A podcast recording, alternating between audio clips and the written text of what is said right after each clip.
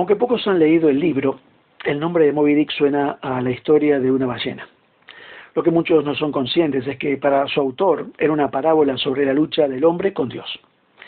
La obra de Herman Melville, eh, nacido en 1819 y muerto en 1891, refleja el conflicto espiritual que vivió el, escritor norteamericano con su herencia puritana. Muchos han oído hablar de este libro inmortalizado en el cine por John Huston en 1956, interpretando a Hub por em, Gregory Peck. Pero pocos saben algo de su autor. La figura de Melville sigue siendo bastante enigmática, ya que ni siquiera en su época fue alguien popular. Su carrera está marcada por la decepción y las ilusiones frustradas.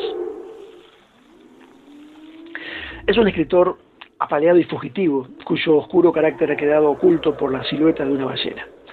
Su monumental obra demuestra, sin embargo, un genio literario tal que uno no puede menos que admirarse del titánico esfuerzo que supuso para Melville una vida cotidiana agobiada por las deudas y los desastres familiares.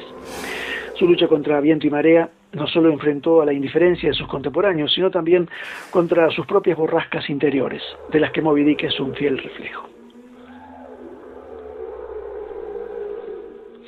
Este escritor de Nueva York era un apasionante aventurero. Ya a los 15 años viaja a Inglaterra para emprender en 1841 una travesía a los mares del sur, donde fue capturado por los salvajes en Tahití. El mar es para él una región oscura, regida por el instinto y las pasiones, que representa el mal. La historia humana no se basa, por lo tanto, para él, en sus realizaciones, sino en una agonía permanente. Sus libros mezclan por eso escenarios exóticos como una búsqueda metafísica, que hace de sus aventuras marítimas una verdadera alegoría de la complejidad humana. Los últimos años de su vida escribe, de hecho, un largo y ambicioso poema narrativo llamado Clarel, donde un estudiante de teología americano explora Palestina con la esperanza de encontrar una fe firme.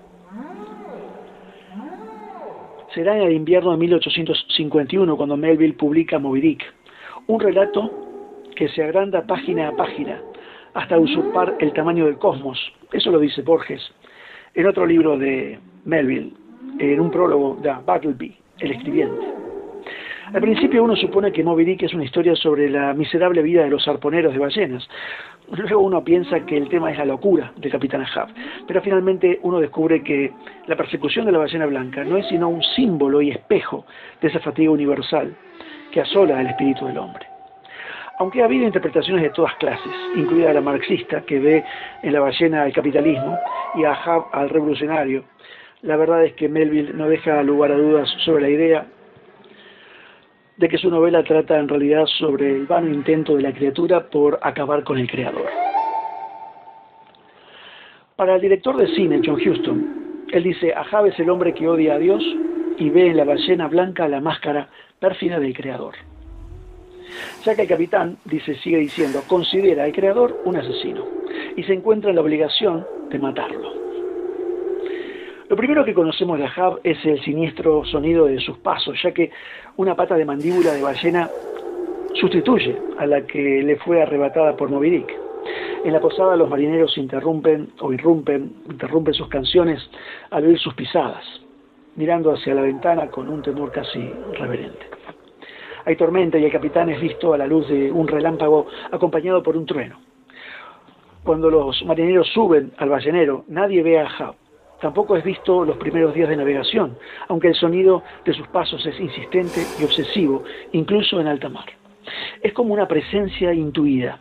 Así de evanescente y siniestra es la sombra de la realidad humana para Melville. Cuando por fin Ahab decide salir a cubierta, sus primeras palabras son para explicar a sus hombres la finalidad de su viaje. Dice, destruir una ballena grande y blanca como una montaña de nieve. El capitán obliga a sus marineros a hacer un juramento, que Dios acabe con nosotros y nosotros no acabamos con Movidic. Muerte a Movidic, que Dios nos dé caza a nosotros, si no damos caza a Movidic.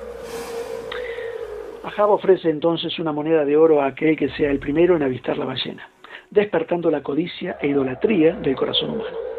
Él y sus hombres beben ron en un ritual que recuerda a la ceremonia de la comunión cristiana. Y los tres oficiales de a bordo cruzan sus lanzas a petición de Ahab, quien las agarra con gesto solemne en forma de cruz. El brillo de la moneda mantiene su atracción, pero en un momento cumbre, el capitán apaga eh, un fuego con sus manos en una lanza esgrimida en lo alto, hacia el cielo.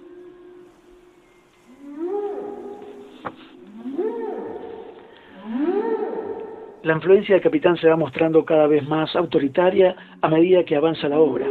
Yo no doy razones, doy órdenes, dice Ahab, para hacer que sus marineros se olviden de las otras ballenas y se dediquen en cuerpo y alma a la captura de Moby Dick. Su misión abarca hombres de todas las razas, pero con un solo propósito, acabar con Dios. Pero Ahab se siente viejo, dice como si fuera Adán. Ese antiguo anhelo de la humanidad se contrapone a dos personajes, el narrador, Ismael, y el primer oficial Starbuck, cuyo nombre parece ser el origen de la famosa cadena de cafeterías.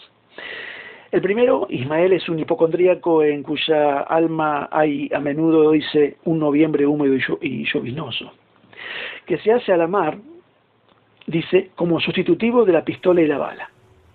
Y el oficial representa el orden institucional que mantiene un firme rechazo a la conducta de Ahab.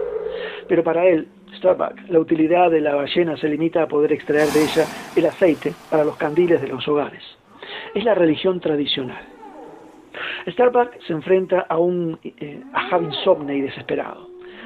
Para el atormentado capitán el lecho es, dice, como un ataúd y las sábanas como un sudario. Mientras que para Starbuck la cama solo sirve para descansar o acostarse con su esposa. El oficial considera esta travesía un viaje maldito, no porque tenga miedo de Moby Dick, sino de la ira de Dios. En la lucha final contra la ballena blanca vemos la tragedia de una humanidad que se enfrenta a Dios inútilmente Así del Dios ha muerto, como dijo Nietzsche, no, no queda más que el Nietzsche ha muerto, y lo dice Dios. Porque como decía el apóstol Pablo en Atenas, en Él vivimos, nos movemos y somos. Hechos 17, 28. Que Dios te bendiga.